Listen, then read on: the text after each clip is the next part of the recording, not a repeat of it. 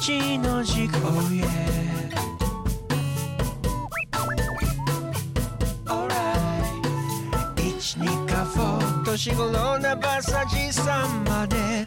市川の軸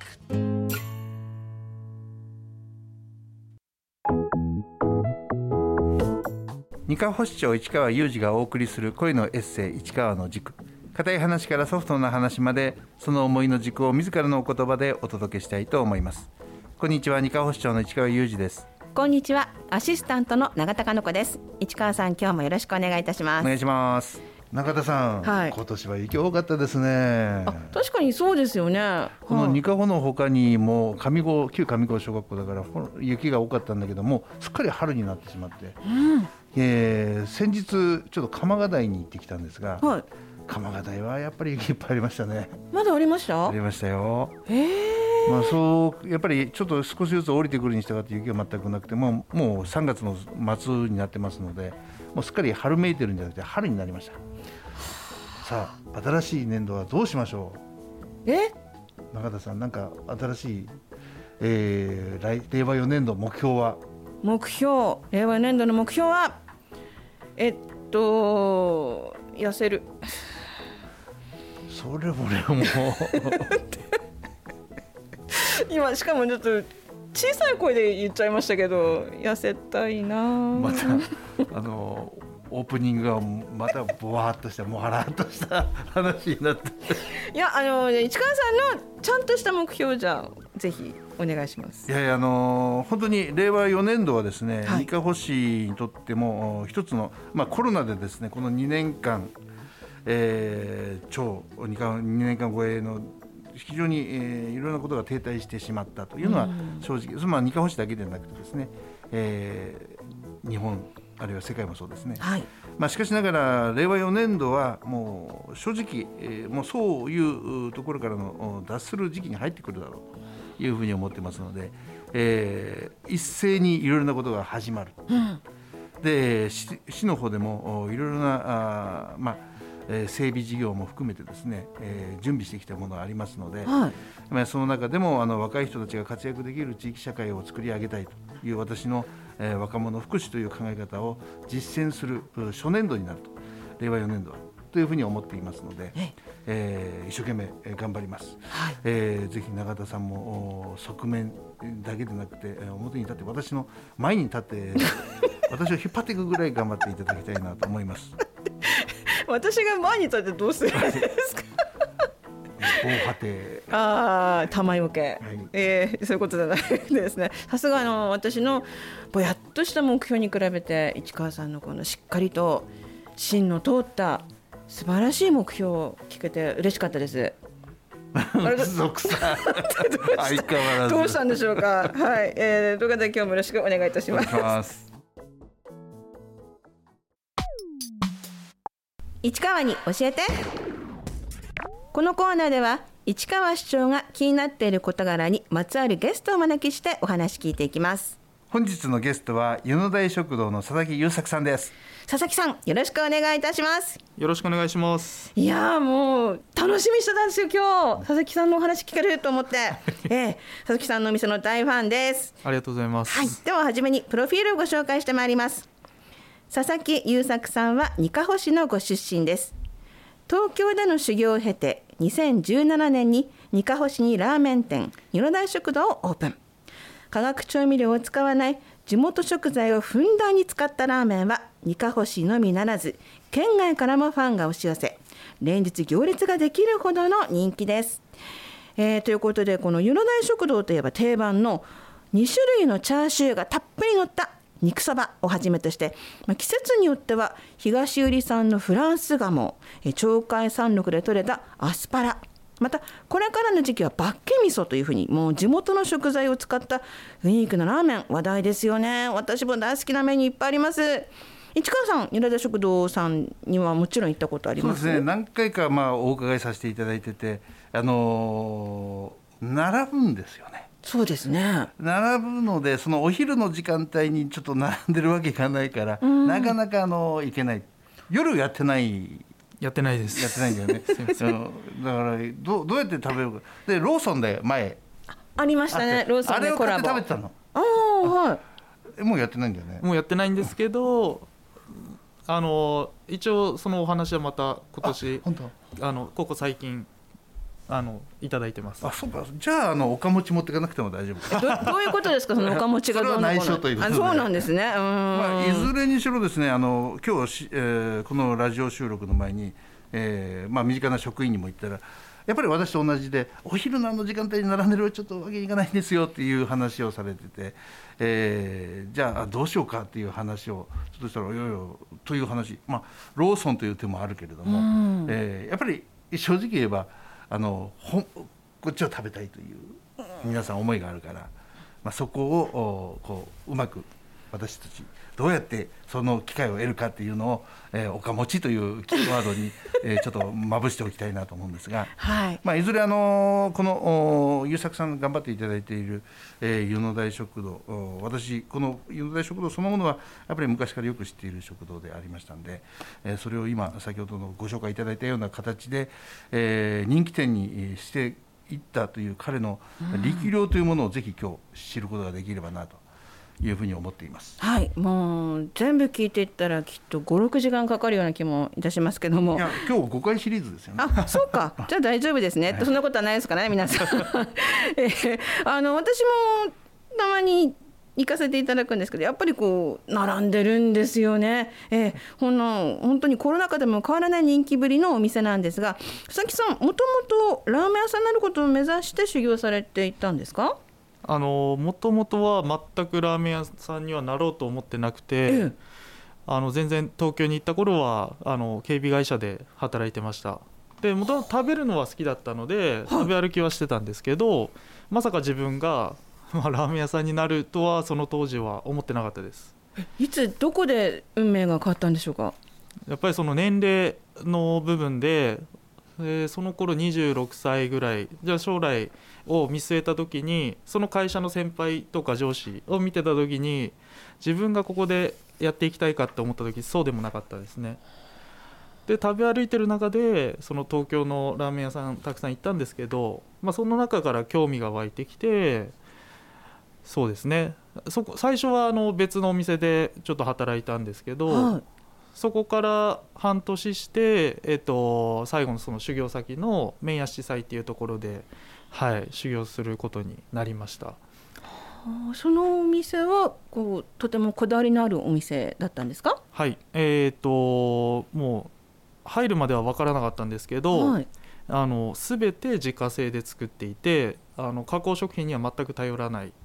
で季節によってその味の変化っていうのも自分たちでつけていってそうですね。もう全てにこだわってたお店でした。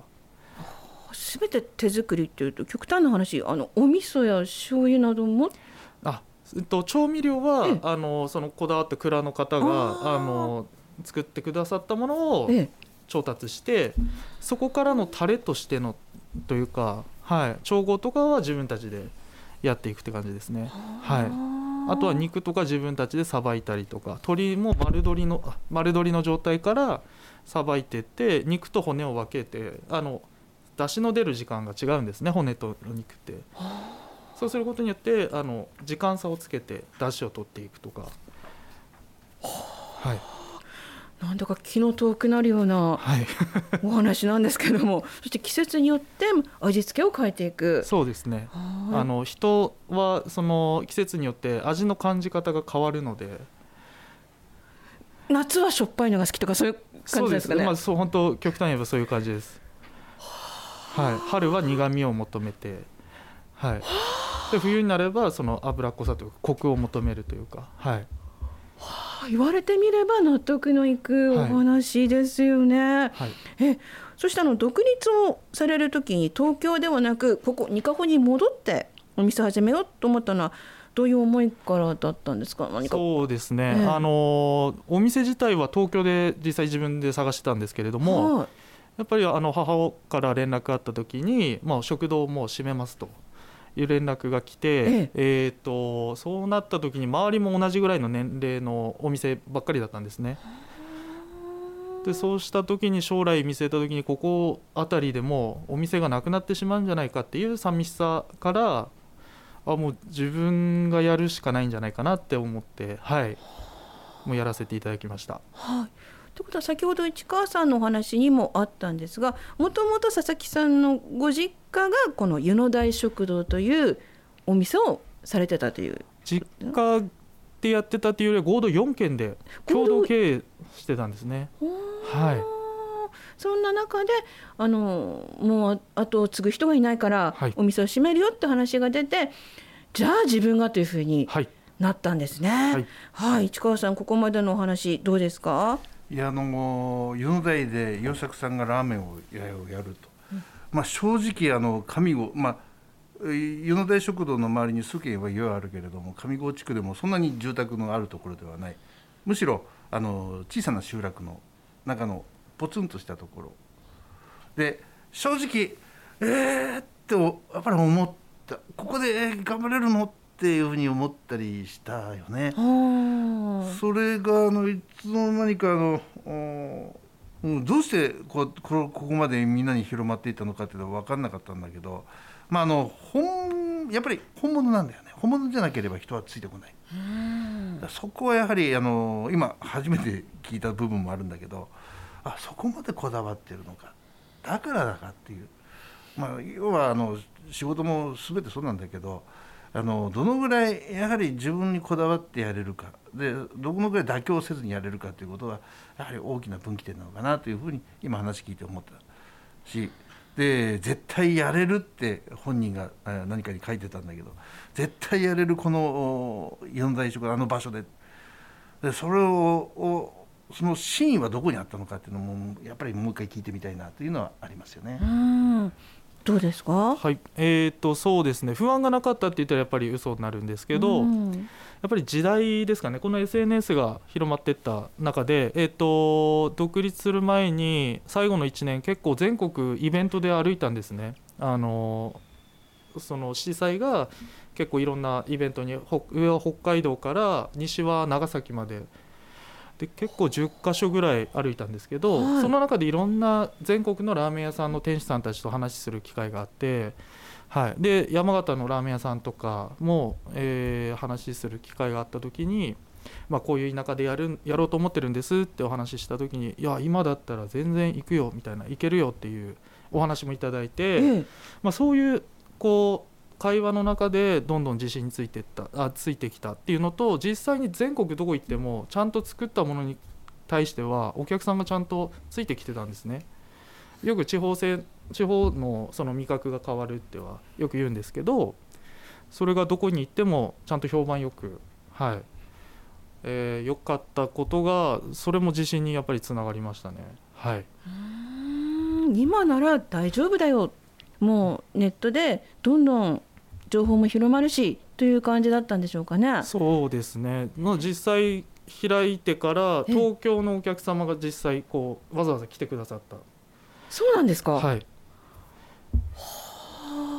私もあのたまにインターネットで美味しいお店探すんですけども、はい。その中で湯の台さんがこう東北で2位っていうランキング ラーメン屋さんで、はい。ええ。おそこまで来たすごいっていうふうに目指す1位と思ったんですけども、ええ。やっぱり評判はどんどんどんどんこう伝わっていって本物を求めるお客さんが連日来てくれてるわけなんですよね。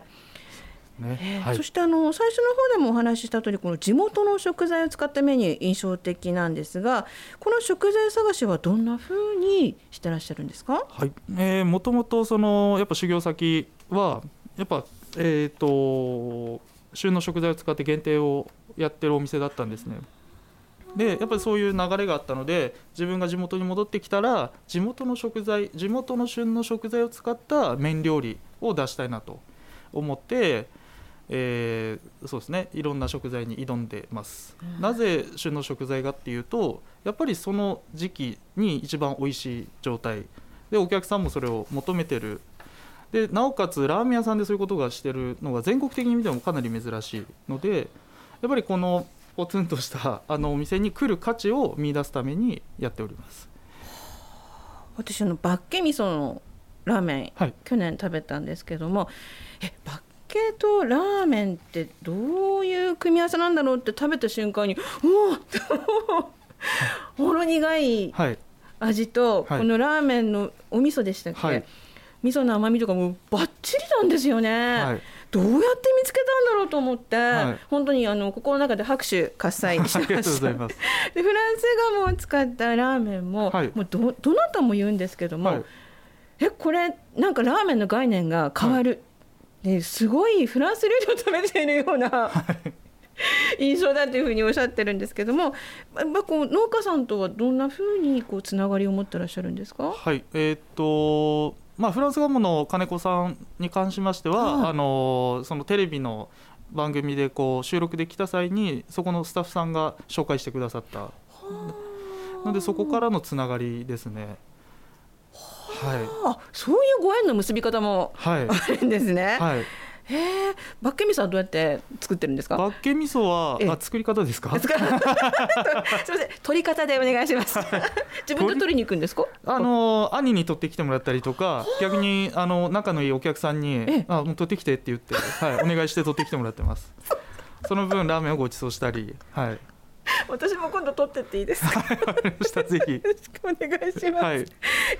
まあこうやってニカホでお店を始めたことで改めてニカホの魅力秋田の魅力を感じるところもあったんですよねきっと。そうですね、ええ。もう秋田は本当食材の方向でまだまだ追いつかないというかもう使いたい食材がたくさんあるので。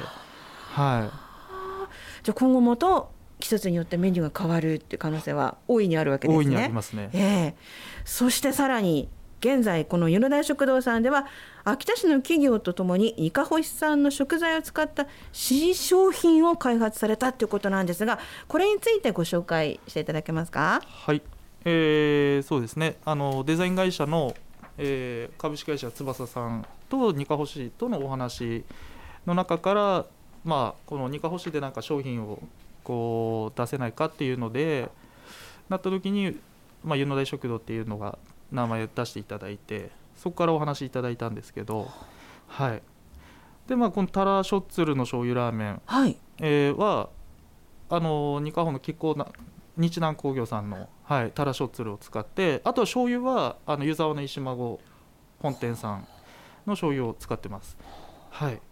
で麺はええ。両方ともそうなんです。けど乾麺を使ってましてはい。要は普通の生麺だと、あのどうしてもアルコールを添加しなきゃいけなかったりとか、あの日持ちさせるためにどうしても添加物に頼らなきゃいけないいけないところがあったので、まあ、うちとしてはなるべくそういう添加物を使いたくなかったので、はい。まあ、乾麺にしていただきました。う。ーん。タラショッツル醤油ラーメン。はい。そしてえっともう一品が、はい、そうですね、いちじくの担々麺なんですけど、ええ。まあ、貫禄商店さんが作られてるあのいちじくをドライいちじくを使わせていただいてそれをあの担々麺のひき肉の部分に使わせてもらったんですね。でいちじくがそのちょっとした甘みとコクを出してくれるんですよ。でその豚肉との相性がすごい良くてもうこれはぜひね食べていただきたいですね。えーでもこちらのお店では食べられないんですよね。ご家そうですね。庭はい、で、はい食べられる商品はいということで、この商品ははいそうです、えーえーまあ、現在クラウドファンディングを実施中でこう先行でもうお届けしながら夏には一般販売を予定しているということなんですが、はい。い、やこれはニカホの新しい名物になっていきそうですよね。はい、ええなっていただけると嬉しいですね。はい。はい、このクラウドファンディングの情報はどこから得られますか？はい。えー湯の台食堂をクラウドファンディングで検索していただけるとあの出てくると思いますので、はい、よろしくお願いします。市川さんどうですいやかなるでしょう。ええ。いや私どもも積極的に、まあ、お願いした以上はあのやらなきゃいけないし。いや私らがあの何かしなくても多分広がっていくと思いますね。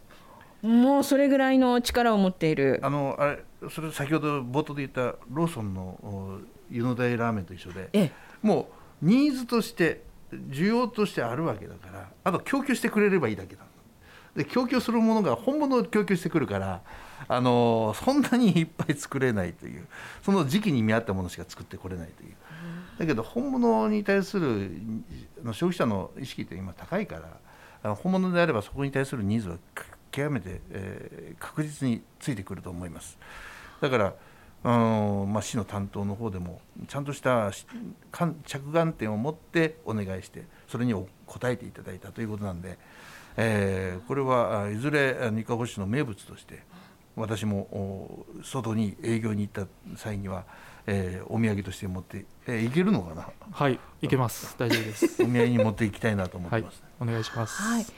あいいですね。ちょっとした手土産。うんええ、も使えるということで楽しみです。いや夏早く来ないかな。待ってます。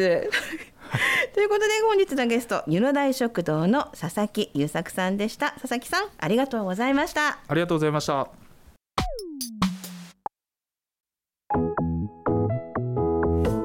今回もお別れのお時間となりました、えー冒頭で私痩せたいって言ったのに今日のラーメンのお話を聞いて 無理だなと思いました。市川さんいかがでしたか？本当だね。今日始まりと終わりにこんなにあのギャップがあるラ あの収録もなかったね。そうですよね。天と地ほど変わりましたね。えーもうこれからニカホの新しい名物を作っていかれるということで市川さんも期待するところ大きいですよね。そうですね。あの、まあ、あのまたコロナの話になっちゃうんですが、まあ、コロナ禍の中でこと飲食店の皆さん多分うん湯の出食堂さんだって、えー、一言ではなかったと思うんですが、えーただやはりあのコロナ禍の中であっても挑戦し続ける人たちってやっぱりいるよね。でその人たちでどういう人たちかっていうことを考えた時やはり一つにはあのなんていうかな好奇心が強いというか、えーまあ言ってしまうと少しオタク系の人たちなんだろうけども、そうなんですか？うん。うんそうなんだと思う本人いないから何とも聞かれないけども。横にいますので。けれどもあの本物志向の人たち言ってしまうとその本物を志向する人たちっていうのは非常に、えー研究熱心だしで妥協をしない。だからこそどんな困難な時においても次へ次へと道を切り開いていくそういう人たちがやはり新しい、まあ、地域あるいは新しい、えーそういう業態新しいメニューを作り出していくんだよなというふうに改めて感じたんですね。だからあの私としても彼らっていうのは非常にあのこの二カ星になくてはいないならない存在だというふうに思うしこの地方だサポートで私も言ったようにえあの場所で大丈夫なの？っていうのは大変後になってみれば大変失礼な話だったよなというふうに今日も改めてえ思わされたなというふうに思います。はい、私もあのちょっと自称オタクなので、えーこれから何か新しく見つけて頑張りたいと思います。自称じゃなくて見てても。あ 市川の軸は iTunes や Spotify のポッドキャストでお聞きいただけます。そしてこの番組では市川市長に聞いてみたいという質問を募集していますメールの件名に市川市長に聞いてみたいことと書いてお寄せください。ラジオネームお住まいのご記入もお忘れなくお願いします。メールアドレスはすべて小文字で studio 数字で129スタジオ一軸アットマークニカホのほかにドットコム。ご質問ホームページでも受け付けています。こちらはすべてひらがなでニカホのほかにで検索してください。それでは皆様素敵なニカホライフをお過ごしください。お送りしたのは市川裕二と永田かの子でした。ダバまたね